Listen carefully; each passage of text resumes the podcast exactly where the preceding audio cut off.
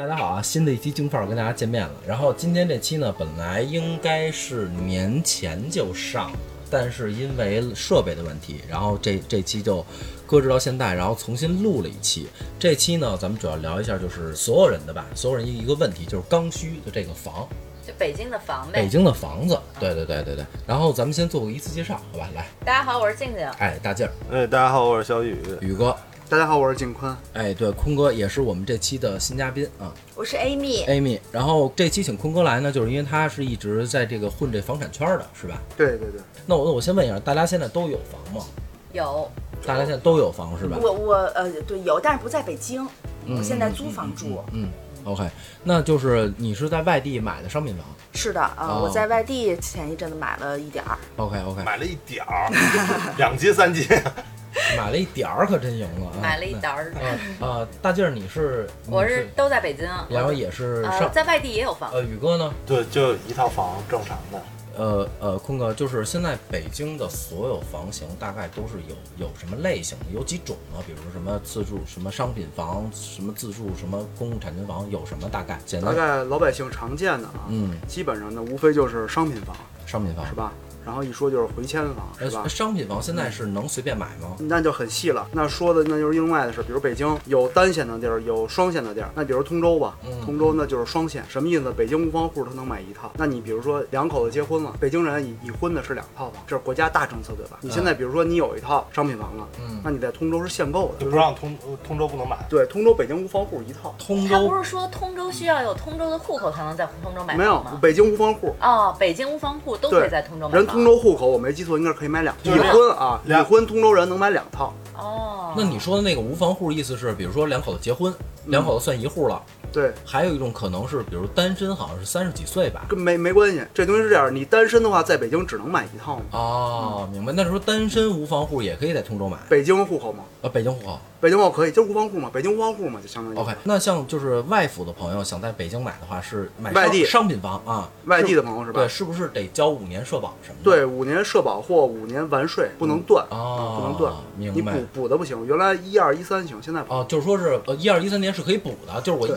就是一笔把五年的全全买断了。特殊 OK，特殊渠道，OK，你自己补没没让你做。OK，明白这意思。那除了这个，就是老百姓现在能接触到的还有什么？呃，回迁，像咱北京人有拆迁的，回迁的，OK，回迁是吧？有回迁的，还有外迁的。外迁是外迁就是拆，比如你拆你东城区了，嗯你现在没有回迁安置指标，嗯我给你嗯轰到香河，不香河不止，不不可能，这太远了。一般呃不会，北京人一般都是啊迎海哦，东城一般瀛海那边或者通州那个哪儿那个台湖，哦像一般东城安置房在这哦儿，西城一般就是房山多点儿，哦，我天，都都扔到大山里了。没劲山。人人人家现在房山也发展挺好。房山挺好，房山叫什么 BD 嘛？现在改了，啊，你房你房山得问达哥呀。房山达达哥是门头沟的，哦，记错 了，不是一回事儿房山是我国神圣领土不可分割的一部分。对对对啊，对对对。那那这个是回迁房跟外迁房，还有什么？那太多了。那比如说咱小平房还分使用权、私产，太公租房太多了。哦公租对公租现在哦一般但是你得有一个工资标准啊，可能是四千、四千五，我记不住了。哦你得低于这钱你才能申。明白明白那个申请。那还有那什么公共公有共有产权房是吧？呃，公有产权房是相当于自自住型商品房那个变相形式，对，可能就是国家觉得，哎，呃，你买自住型商品房还能上市交易，现在改了，给你套死嘛，啊，共有产权房嘛，明白但是不太建议，明白这意思。OK 不能卖嘛，目前政府。OK，那就这样，如果给你们三百万，咱不多，咱别说三个亿，那操你随便买了，三百万，你们如果让你们再买房，你们会选择买什么地段儿，买多大小，买或者是这种毛坯精装，或者是怎么样的？我我想问一个先提条件啊，就是你有没有房？开始的时候就问了嘛，就是咱们现在都有房了，我要再买房，我拿三百万再买房，哦我干什么用？嗯，就这意思。你有想过吗？有啊，嗯我觉得大概三百万，就可能三百万有点少啊，确实这数有点尴尬。嗯嗯你想在北京的这个什么东城、西城、什么朝阳、海淀的买房，可能稍微有那么一奶奶的，有点有点压力。朝阳的边儿上是不是差不多？但实际上，我是想说什么呢？如果要是真是三百来万吧，我会考虑可能在大裤衩旁边儿那个地方有很多有有那种小的 loft 的那种，但是它是五十年产权的。呃，然后这个平米数可能也就是五十平左右，就是下边一层五十平呗。对对，但是它上面有一个小挑高，而且位置来讲的话呢，是在核心地段国贸嘛，在那儿买一个这样的，因为我同学在那儿买了一套，前两年我不知道现在可能升值了一点点。就是大概三百三百多，三百多多可以拿下。现在基本上还是这个价格，反正六七万吧七万可能也就顶天儿了。嗯基本上我买这个房可能也就是当投资，再有的话我不会自己住，因为那个小户型也不适合我嗯，毕竟有孩子有老人。就等于是说你就是租出去就是等于你是买完想赚房租，说白了就是。对，租出去，然后等它价格非常合适的时候，我可以再给它转手卖掉呃，。宇哥呢？三百万的话，要我想的话，买不着什么像样的房，因为你要是市里的话，面积很小，而且就像你说那个五十年的，我到现在好像到底这五十年这种小产权到底最后能不能承认什么的？现在哎，五十年不是小产权吧？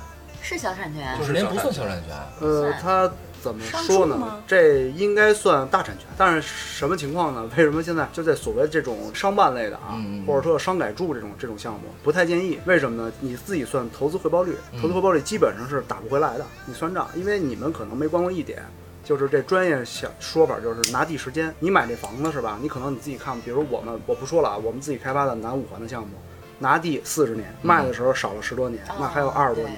对那你要算这笔账，哦你算得过来吗？你别忘了，老百姓住的民宅，人家物权法说了，你可以再补交土地出让金，再交这交那是，可以续的。对，没说商业给你开口了。哦，所以说里边是坑很多，而且你未来商住房为什么我们干这行呢？一般不建议买啊，根本没有下家。他现在能找着你接，他都给你跪了，恨不得。而且现在你买的话，基本上是这样，要不然你占北京的购房指标，要不然你就是什么呢？注册公司，注册公司还有对持有税，对，是吧？那基本上就是这种情况，反正很难。就是你买房嘛，你是刚才说投资为主，第一回报率达不到，第二出不了手，没人接。啊买房卖不是找接盘吗？没人接，回报率不行，那基本上就死那儿了。基本就是我这想法就不不行不通。住可以，比如说我刚需，我在北京没有购房指标，我又觉得东三环附近比较好，我就觉得那儿那儿好，嗯嗯，是吧、嗯 c b 也好，这好那，那我可以没问题。但是你要真的是仔细算细账，不建议，不太建议。OK，明白明白，就是就我问的时候，他是买房是必须是以公司性质买的，现在对是，现在是必须以。一手是必须是公司，哎，那如果二手呢？二手可以转个人，但是占购房人购房指标，什么意思？你满五年，你有社保，你有纳税，比如外地人，嗯嗯你可以买，你就一指标，你买商住，那不是吹呢吗？不可能。啊，明白这意思。北京人俩指标，你已婚的，你弄一指标买一商商住，你租达不到，你算账吧，嗯嗯嗯那你还不存银行死期呢？明白北京人真太难了。明白明白明白。呃，宇哥呢？就是我要买三百万的话，对三百万的话，反正我觉得买不着什么正经房，嗯对吧？那肯定会选择就是五环外买一个大平米的首付。买个地下室。对，因为不是因为我我我们家房本身就是在那个东直门边上，嗯就是已经在城里有一个小的户型了。OK，对，那我要买的话，我可能就是大户型的，然后买一个五环外，甚至六环外。就是说这种小区配备稍微好一点的这种，就是算是算是大平米的公寓吧，可以这么说吗？嗯这套路怎么样，坤哥？套路应该还可以吧？像这种情况呢，一般可能咱们身边朋友，包括自己都会涉及到。嗯什么情况？就是咱说句不好听的，城里可能一般老百姓啊，有个老破小，嗯然后城外呢改善一下。对，对吧？嗯这个我觉得合情合理，嗯而且就是因为疫情以后嘛，老百姓啊，他整个那个置业，包括再买房，嗯改善性的比较多，跟非典一样。你看非典基本上以后一桩起来，这回可能完了以后，基本上来讲，老百姓再买房就通透嘛。嗯比如咱自己家原来住老房子什么的不通透，你现在再往城外买，那就在城外了，甭管五环六环，明白。是吧？你小区环境，明白包括物业，咱老房一般物业都不灵，嗯嗯，是吧？嗯可能都是综合考虑因素。呃，宇哥，你买五环外的话，你是想全家举迁，然后把这个市里的咱咱们就说老破小吧，给租出去吗？还是是这个没有，我是这么想，因为你涉及到以后孩子上学的问题就是还是肯定市里教育更好一些，对就是先窝在，然后周末的时候回那边住。就等于说是一个一个周末度假的一个，哎或者说是一个什么的那种地方啊。OK，嗯，我刚才听，投资。对，你是刚才对，如果我有三百万的话，我肯定会就是我自己不不自住，然后我应该是三百万就全部是我的首付款，然后我以这个标准在可能东西城找一两个最近这一两年那个成交量最高的小区，然后再扫小区，然后再找就是挑那个房子买个两套，然后守个五年吧，然后到时候一卖。赚个差价。对我没听明白，你三百就是万买两套，一套首付首付一百五十万，对，第二套首付可就不是一百五十万了。呃，为什么呀？来，对，爷，是第 不是？你看啊，写我的名，如果写一个人名名字的话，那肯定第二套，那就不是我我手套就手手套就就嗯用完了，那我写大劲儿的呗嗯啊，或者我写别人的啊，就是手套的啊，这这好运作运作。啊，明白，都能运作，就等于你对。是你还是为了炒，呃对，然后你然后你就是虽然我现在没房，对我我我也不自住，我自己租呗，然后就啊是你你比如说你平时工资什么的就来租房。对我平时的收入，呃租房自己租房。OK，明白。呃，来来，少爷解析一下吧。三百万拆分两套，基本可能性为零。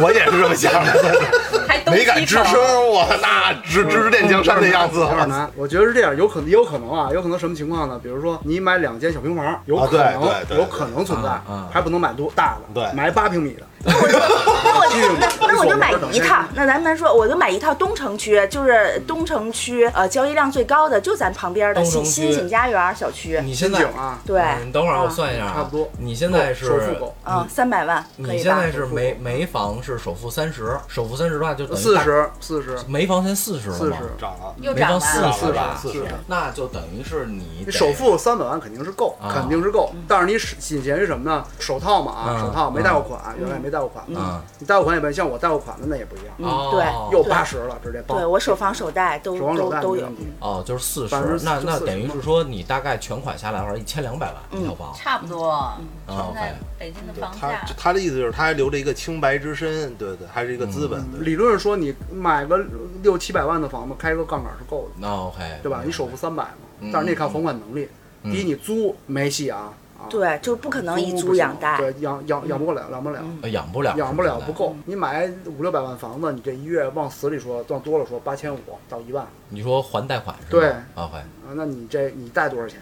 你贷了三百来个、四百个，你还得再往里贴至少大几千吧？哎，你得打三份工，一份儿养房子，一份儿养就你养贷你这你，这套路不太不太正确，一听还有一份儿得养你自己。就是你们的思路是，你们的思路是我要赚钱去还贷，对，必然呀。然后但是我咱说是北京的房，呃，对，就是啊北京的房啊，就是除了以租租房租金，然后剩下我自己再掏个几千，六千还是八千，对差不多。几千啊，六千八千啊。那我六千八千五年，然后我把这个数大概是多少万算出来，然后我就嗯，四五四十万左右就对我就四十万，我觉得没问题，就是我自己的信用、个人信用能力，然后还款能力都还。款能力，对，我们是赌未来，这是正正正解，对吧？这房子可能涨到八百个我就一听，挣了二百个舒舒服服的，那就不不能说财务自由吧，也小就是。我也不用什么二百，就是不赔。对，肯定不赔啊我不赔，因为挑地段我赚点儿，我这五年我赚点儿零花钱，嗯我赚点儿对小钱，就这事儿，因为没这事儿没有成本，就哦当然成本是我还银行的钱，但是我还银行的那几千，我也可以运作。比如说，咱刚才说是还个六千八千，还个多多少年，五年以后大概是多少钱？嗯啊，这这个钱，比如我找很多人借款也好，或者我贷款也好，或者我信用卡套现也套套也好就各种招儿，对我就就这五年对是吧？我可以跟人签协议，是这意思什么的，呃明，打借条，反正可以嗯做，可以实现啊明白明白。那个少爷呢，要给你三百万，呃，我肯定进城，因为我们现在觉得，因为疫情嘛，毕竟嗯，疫情投资的话啊，嗯那肯定安全边界要高，那无非就守着，你就守着环里，明白，就是说意思就是说你的安全边界是说我买那房一定它不往下走往下走也走不了多少。啊那那我看是三环还是二环？有本事买一环最好，这是我自己的分析，是啊吧，？明白，就是越往城里扎越好。对，这是一大观点，就是好多人就觉得房子越大越越越怎么着越，那当然了，那百分之百的，那你要在二环里边买一大 house，那可能挣得更舒服，嗯但是你得想想你这钱包里够不够，那说是你可能会尽量的靠市中心走，老破小，对，老破小，对老破小，租也好租，未来卖也好卖，明白？万一再怀学区，那不就挣翻了吗？啊，明白。哎，你聊这学区的话，我特别想问问啊，因为这学区现在是很多人特别迷惑的一件事情，嗯就是北京的正儿八经的房其实都挨着学校。嗯，现在基不是，本上现在关键有一个问题，大兴也就是现在，叫也叫北北京，不是怀柔也叫北京，但是现在好多都说学区就是专门限制你学区，取消全是派位，就是不让你学区了，其实这样是好的，就是故意不让你学区。但是你别忘了，比如说西城，咱西城买，你西城你再排，它也是西城这里边儿这对，但是这几个再次再次学校再次不会就教我们主要是为了后代的教育不会太差，对就比大兴排区要强很多肯定的。但你说的只有西城，我给你举个特简单例子啊，我一哥们儿昨天刚聊完天他就说他是他本身他们家房子是那个育英，就是万寿路哦对着育英的啊对口了上育。英那儿啊，现在就是改了，就是你就是本身是对口了嘛，就你应该直接上了那个户口就上育英小学嘛，没有用派位，整个派，对呀、所以说呀，那那你就别在海淀待了，你就西城西城那就全北京。人都扎西城去吗？你你如果要是想，如果要是为了就非得较那个劲，就我们家孩子就他妈得上好学校，那你就那只能就是这样东城西城。不是就等就等于说现现现在是改全派位了是吧？对没没有学区房这么一说了。也有呃，不是也有学区房什么意思？嗯他们哥们儿家在那万寿路或者哪儿，嗯对过儿，你有资格去排，你房都没有，你拿鸡毛排。哦，这是先决条件。条件是就你你有一个抽签的几率啊，你明白吗？对按照这抽签的几率还是这样啊。按照远 的说法，就是穷人最后的装修部没了，大概翻译成什么意思？就当时我卯足了劲，我们把我们家都卖了，啊裤衩背心儿都卖了，我买一套房子，我们家孩子教育问题改善了，为什么百分之百能能进？现在你都卖干净了，发现哎没有你，恭喜你啊！哦，然后别人一看，哎呦你们家这房没学区啊，然后好，你们家房直接掉了二三百万，是这么个套路。就等于他其实还在防止这个炒学区房这么一概念不是圈子要越缩越小，说太多就就又给毙了。啊，明白？你你聊聊呗？聊聊没事。那是这样，那基本上所谓排位，有人的地儿就有操作可能性。简单的说，那为什么呢？那无非就是你是老百姓，对富人还是有进有招儿进去。啊，这必须得给毙了。老百姓太多了，明白。那怎么？办？你占人家坑了。这这段话是金坤说的啊，我们都不知道。对，那我们接接接着往下聊吧。现在还有一种就是开发商嘛，因为你是属于公司是一直在开发这种项目嘛，对吧？呃，你们也会开发毛坯房和精装吗？还是都是精装房开发精装房的目的是为了增加这个产品附加值嘛，嗯，为了多卖钱嘛。OK，那没事儿，谁送你精装去？OK，那比如说，就是我先问你们仨人吧，就是说，如果你们要买房的话，你们会选择精装房吗？当然是毛还是选毛坯啊毛坯，毛坯，肯定毛坯毛坯。对，嗯就算有精装，我也给他铲了。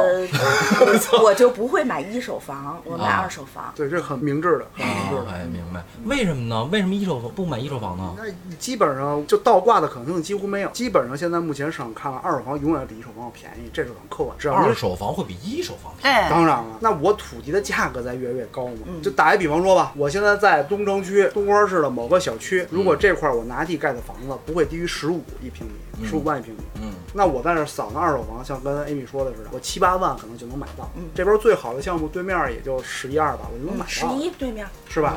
肯定能买到嘛。哦，我明白这意思了。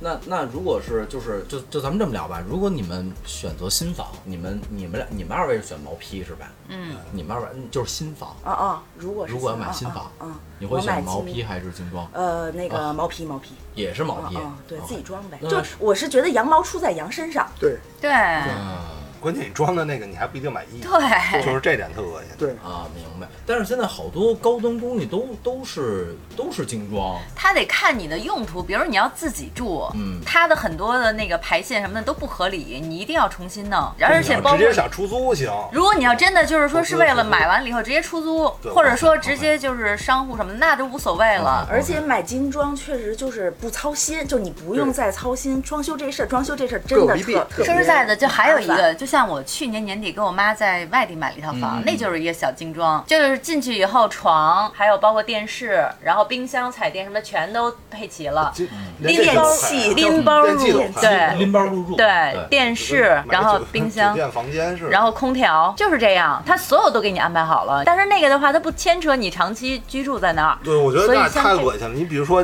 电视，我想买多少寸的，我想买多大，什么牌是品牌的，那那无所谓度假房，就对不是常年无所谓了，像这种我觉得精装更好一点。他开发当时这个当时去定位这个项目的时候，他基本定义投资为主，对，像他们那种房都有带租的。哦，比如他可能候鸟一年三个月住，包括肯定开发也好，中介也好，有代租服务，嗯明白明白。帮他九位去出租。那如果你？呢，去会选择精装的吗？我看价格，我不看精不精，我看价格。就是性价比。我我们 Amy 我们俩路子差不多啊，我们是买性价比哦啊，性价比，我们不考虑什么毛坯精装。还有一小事儿啊，就是就是就问你一下，就是那个车位车位的这个问题，嗯你觉得说要在考虑购置房产，或者说哪怕是常年租，因为有这样的，一租租个，比如说五年、十年这种的话，那有车位的情况下，他你会推荐买吗？购买还是租，还是说就不买，胡鸡巴停，爱贴贴？呃，你得看你住哪儿。你比如嗯我住大兴那块儿嘛，就已经开始贴条了。哦贴了已经开始贴了。OK 呃，这是我我我们自己倒腾的啊，啊往上贴，往车位上往上带的销售嘛。OK，啊一般的大兴不是等等会儿，孙子，你那意思就是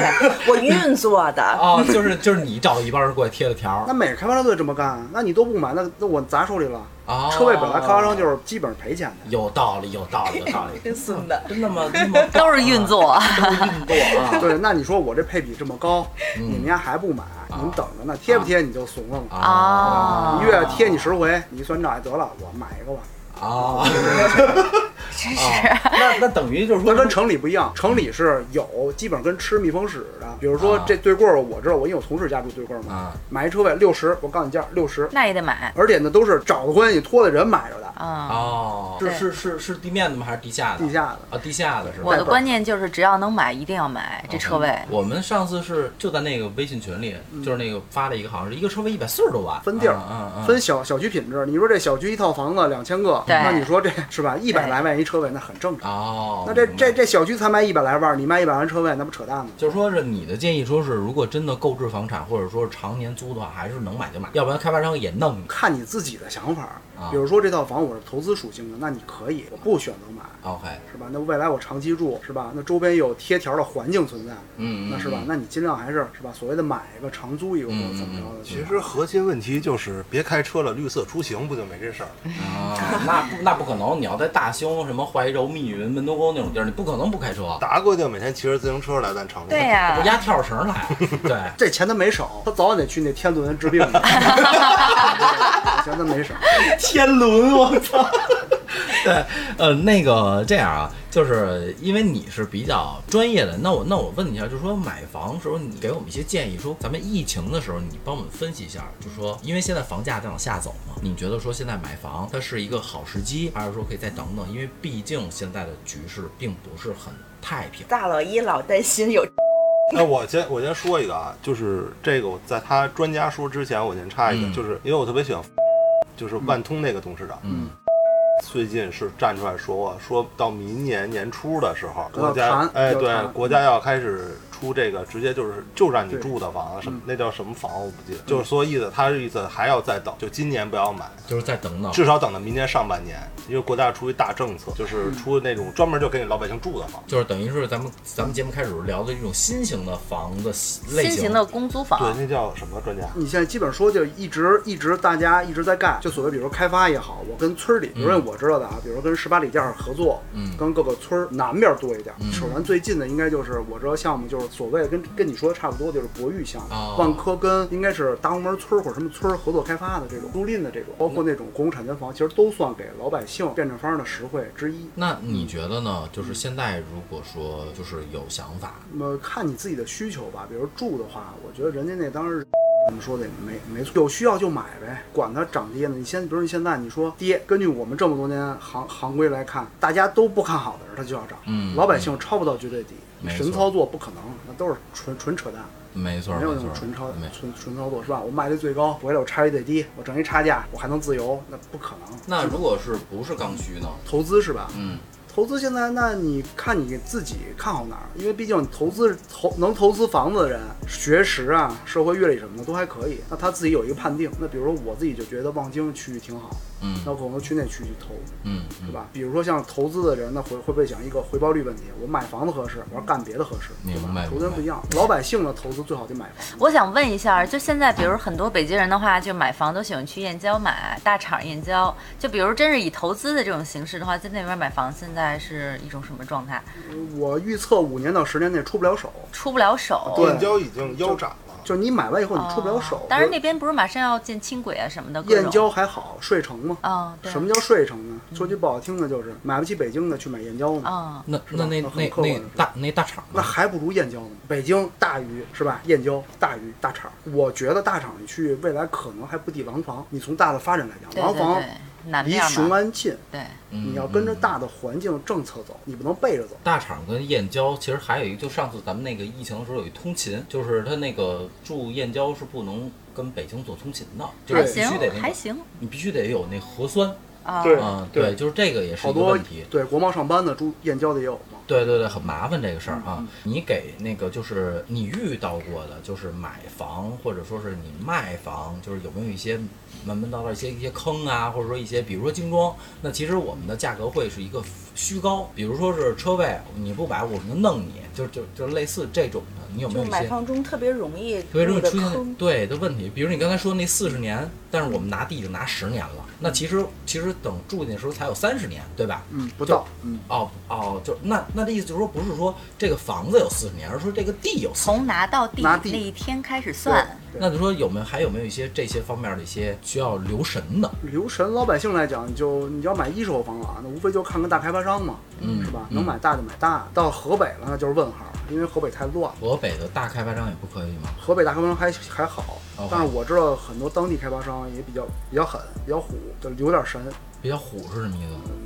那会起家会有，有问题没人搭理你，你说物业吗？都一体嘛，人都是黑道的。就是物业这块儿的，就是有没有一些建议？因为毕竟我身边，包括我，就是我爸我妈那房，嗯那个也是物业出了很多很多的问题。你有没有一些一些一些一些东西？比如说，就比如说啊，可能说是我买万科的房，那我的物业一定要是万科的自己的物业。呃，基本上大开发商都这么做。为什么物业这个门道呢？其实也是挣钱的门道。为什么你看好多那个涉黑的什么愿意接物业呢？嗯无，非就里边杂七杂八钱多，有油水，哦，是吧？所以说，基本上买房子，一般老百姓你看一眼物业，嗯这物业如果你听说过的，比如像说我刚才说万科物业啊，嗯嗯或者一些大物业。是吧？戴德，你更甭更甭提豪宅的物业是吧？有这种物业在，你相对来说，你这在整个区位内，你的房子未来升值都会比别人要快。哦物业其实后后期挺决定你这个小区的房价的属性的。可能某一区域咱俩房子基本一样，你看我就能多卖点钱。但。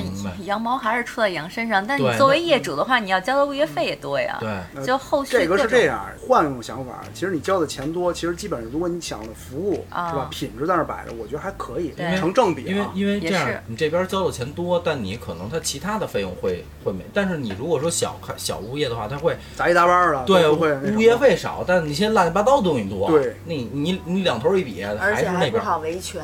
对对。对，这个物这个物业的事儿，你你们那儿有自己的物业公司吗？有有自己的物业公司上上市了，你们的所有的楼盘全都是自己的物业物业来管基本上是自己的物业，因哦。为这个相当于大 IP 嘛，未来你有一些客户资源在，你能做好多事儿，OK，不一定是房地产了啊，啊明白。医疗这那都可以去做。我先问一个问题吧，就是最近网上有好多那个说那个法拍房，法拍，嗯现在特别多，而且价格要差不少。经济不好的这些东西很多，，然后就是这法拍房，就是现在断供的越来越多嘛，法拍房越来越多，所以因为这个理论，好好多人说房价会降，会会真的会影响。就是如果断供，因为疫情嘛，这个经济一下下滑，失业特别多，断供的特别。基本这房价啊为什么大家都判断在不好呢？就是基本你判断在二手房，二手房为什么？你再回来看，说白了，北京吧，包括咱们现在在区位也好，哪儿区位也好，说实话，晚上黑灯的多，什么意思呢？其实就是入住率不高吗入住？率没那么高，而且倒房的多。比如身上一般北京人什么的，你自己随随便看看，都三四套房、两三套房很正常，嗯咱这都是少的，嗯嗯，嗯是？吧？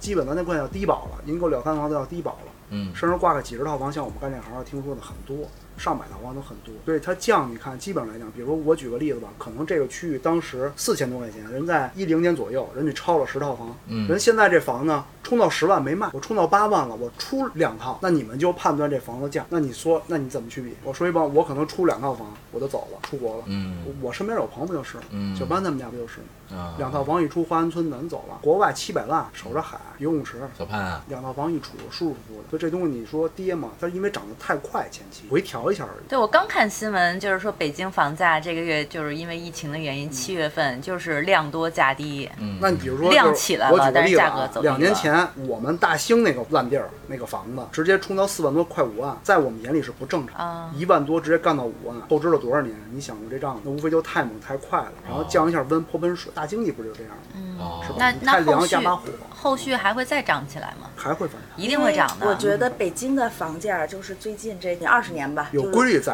律对它有规律在，就一定是比如说有波动，小小许的波动，腾一下，然后涨上去，然后又小许的波动，对维持在这儿，然后又腾，就是看你从什么时候入。如嗯果你长期持有的话，你根本就不用考虑它啊，疫情降了多少多少，哎，一会儿又升了多少，对你就等着它腾那下。反正说实在的，因为上就开心了。我们家在那个崇文门那儿哈，就是我有一套房，就是我前年的时候挂出去，我说当时的话那套房能卖一千，我是想给它卖掉，然后结果当时的话前年，那今天跌的也就八百都不到吧，七百多，是吧？那肯定就对对，那就对了。整个缩了百分之三十。对，因为你那个三年前那会儿是冲了一下，你家房其实不值那钱的，是冲了一下，嗯相当于它那个价格也是虚高，有也也有成交，啊也有成交。对对，但是你你没出对吧？没出那你就捂着，就捂着你看二二年，过两年。你就等到二二年吧。大大的周期在那它摆不可能两年内一下再涨回咱们打个赌吧，一百块钱。哦，可以。对，听众朋友们今天的这个对，以今天的这个节目为证。你你就是说今天，比如今天当天多少钱啊？市场上平均价什么这个区间，肯定会涨二二年你再看，等下回再涨的时候，该卖能卖吗？就是说呃还不是说该能不能卖，是你拿钱要干嘛去？对，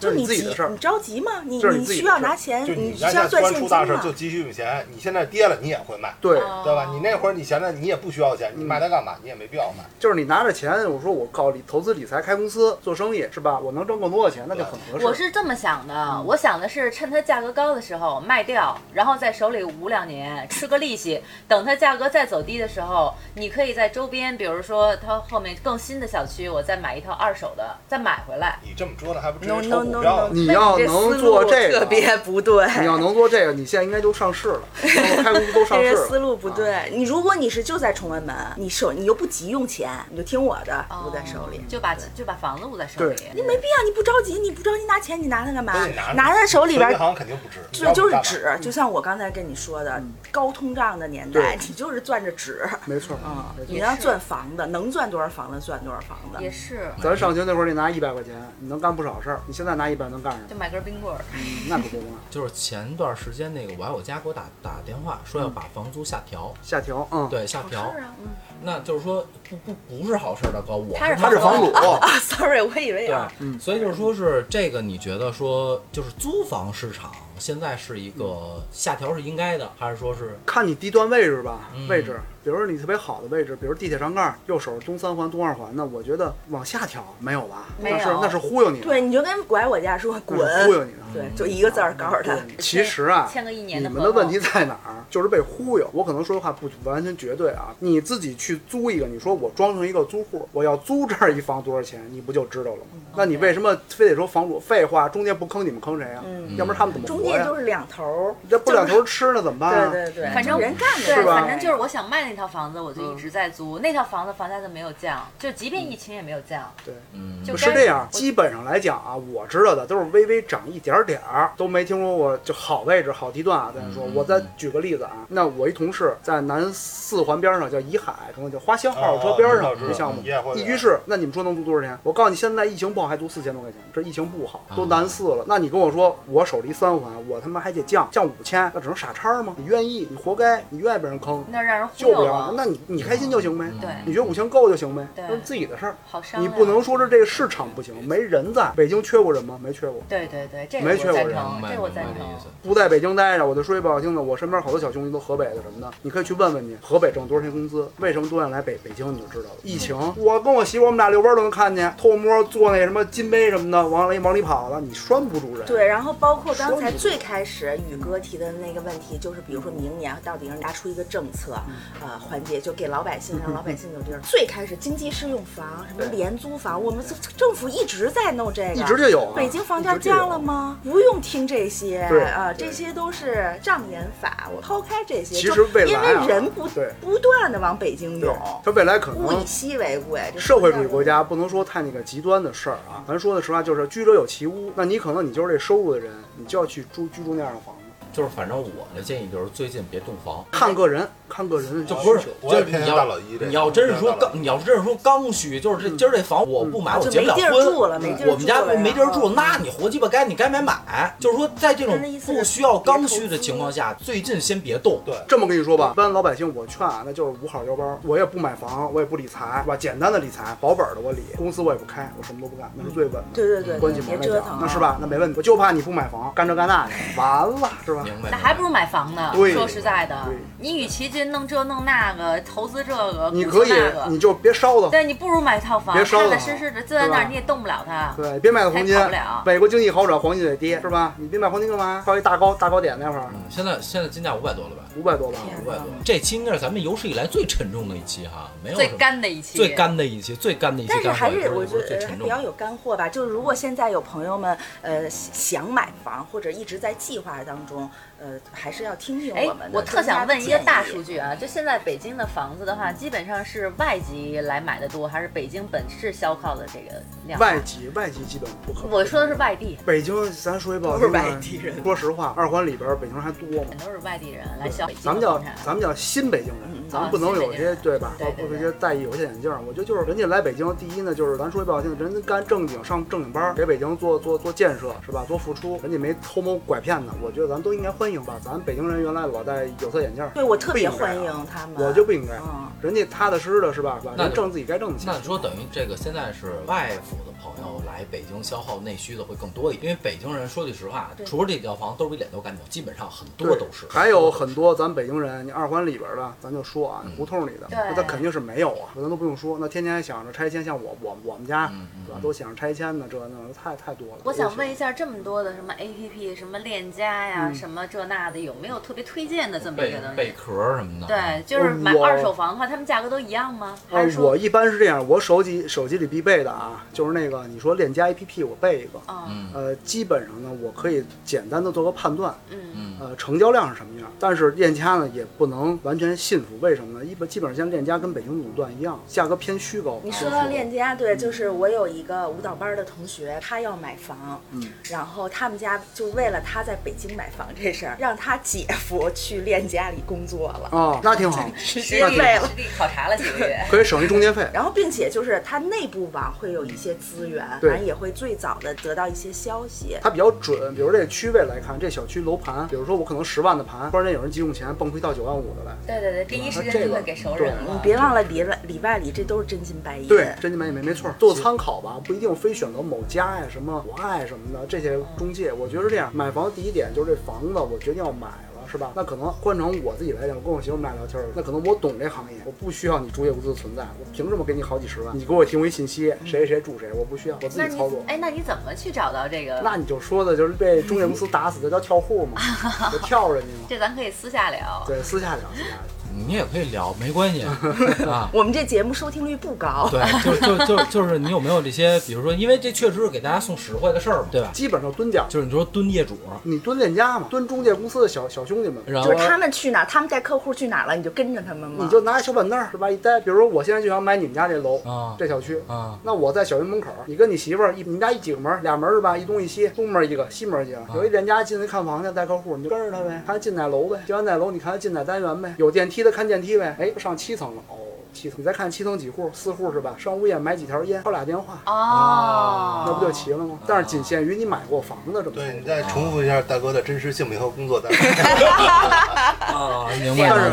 但是不建议啊，不建议这么去做，因为有的中介的兄弟们还是比较专业、比较负责的。嗯但是我所诟病的只是他们的费用太高。哎，现在对，我也觉得是，就是中介费，比如这一套房，他收了他的中介费几十万。呃，二点五、二点七对吧，行，就是我是想，你何德何能拿我一千万赚的二十七万七走，你可以不差钱儿。我比如小潘他们家那样的全额付，你不差钱儿的可以啊。因为他垄断了，所以这钱就得让他赚。因为还是因为买房的人有钱。这个东西是这样，就是说是挣钱是有挣钱的，应该人家挣的这份钱，应该肯定是有的。你就很简单，就就是你以为买套房说你们俩认识就能卖吗？你得操这边这边想涨价，那边想砍价，这不都是和中介的事儿？没有最主要的其，实最好更接近的啊，包括咱们卖那房子，嗯家里人卖那房子嗯嗯嗯，更接近的其实是买房人与卖房人直接去沟通，没有障碍，真的无障碍。就像淘宝或者闲鱼上那种，对在我我写上中介越少，越干净越透明。就是等于什么那个瓜子二手车没有中介那个哎，我在我不就在那儿买的吗？啊，对吧？你中中介费，你说你要我这个八个点九个点，我觉得一算给你几千块钱，比花香贩子那儿还便宜，或者说差不多，那我就认可你啊，没毛病啊。那现在为什么不出一个 A P？比如咱们做的这五个人攒一公司，就是瓜子儿二手房，不让中介赚差价，就是做这么一 A P P 呗。你做说，你看你干嘛？你咱成立为什么做的？你做的这个东西，你实际上就是中介，对啊，你就是中介，就能你那你那你但是我吸纳客户啊，就是我不靠中介费收啊，我那你靠那是免费作为那我问你，平台是吧？瓜子儿拿什么赚钱？瓜子儿现在收车，你知道吗？那可能我扯远了啊。瓜子儿收车，就是类似这种，那那咱们就咱们就也按瓜子儿，就是他不是收房就是我的意思是说，我的意思说，之前买卖二手车，对吧？那现在有了瓜子儿，人你也愿意在瓜子儿上买，你要能找着风投，这事儿可以干。啊，对呀、就是我的意思就是，那我们都在抱怨链家的这个垄断也嗯好什么的，那现在为什么市场上没有这么一款服务产品 APP，它做这种？觉得是这样，就是这市场它这个定价已经是这样了，你不可能因为一家出来扰乱市场秩序。除非你足够资瓜子儿金量足够算扰乱市场秩序，其实啊，不能叫扰乱秩序。比如特别简单的，我就说，如果您有这种想法的话，A P P 是问号，为什么呢？首先，A P P 你目的还是带看客户，那你是什么意思？指我公布一个信息是吗？那你是做的五八同城的。我我我我只是给一个概念，就是比如说瓜子儿怎么做的，那这种模式不能套在而且还有一个问题就是买车，你别忘了北京还有花香呢，它有比较的一个东西在啊，我知。道了，就是说，比如说你卖这款车，任何一个客户他都能知道啊，这车是什么样儿。它特别简单但是房子又不一样，对房子我一定要亲基本身的去。啊在我们行业里叫什么叫唯一性？比如这层咱们现在待这位置就一套，全世界就一套，但是车不一样，二手车叫一车一况还真是。那比如我台车啊一天卖二十万台车，比如我我去花乡嘛，一模一样跟我那车都有四五台五六台，我可比性，啊我去选。对，有道理没，错我这好多人复制不了。比如你说的收车收房，这个就是北京最早中介行业干的，就是收房，有这行业嗯嗯，小公司不少挣，押房呢。今天这个话题呢，也确实是一个比较只能聊干货，咱们也岔不起来，对吧？的这么一个话题。然后今天也请坤哥过来，重新再聊一期这个关于房子的事儿。然后这个房呢，也确实是所有人的一个刚需的问题。然后如果有小伙伴呢喜欢我们节目，或者说想再想再深入探讨一下呢，也可以加我们这个京范儿的全拼加上四零三进我们这个官方微信，然后里边所有的主播全在里边。然后等今天录完音，我可能给空哥拉进来，空哥跟嫂子一块儿进来。然后那个今天我觉得时间也差不多了，那咱们就先到这儿。你们还有什么问题吗？关于房子的事儿？我有一个问题，就是假设永远不买房，就是因为买房总是会伴随着压力，首付啊、月供啊，那就是租一辈子房。成本经济成本，当然买房的话，你可能有传承给后代。假设我没有后代，那我我的这个租一辈子房和我比如人到中年的时候买一个，那大概就是你有没有概念，就是哪种还是差不多，还是说哪种相对轻松一点？呃，有能力的时候早买，还是早早买，对，大概对。然后比如说，就涨到一定程度啊，比如说我现在四十岁了，四十岁的时候我一听，嗯我自由了，我租房住，然后呢，你还会留笔养老钱。嗯如果你一直租房，你会发现可能打平了，但是你未来养老钱还是得自己掏，或者我享受不到特别好的一服务。嗯那可能我老了，我全环环游全世界，我现在拿这个可能卖了四百万的购房款，我就爽。我他妈现在就他妈天天住他妈丽兹卡尔顿，管着吗？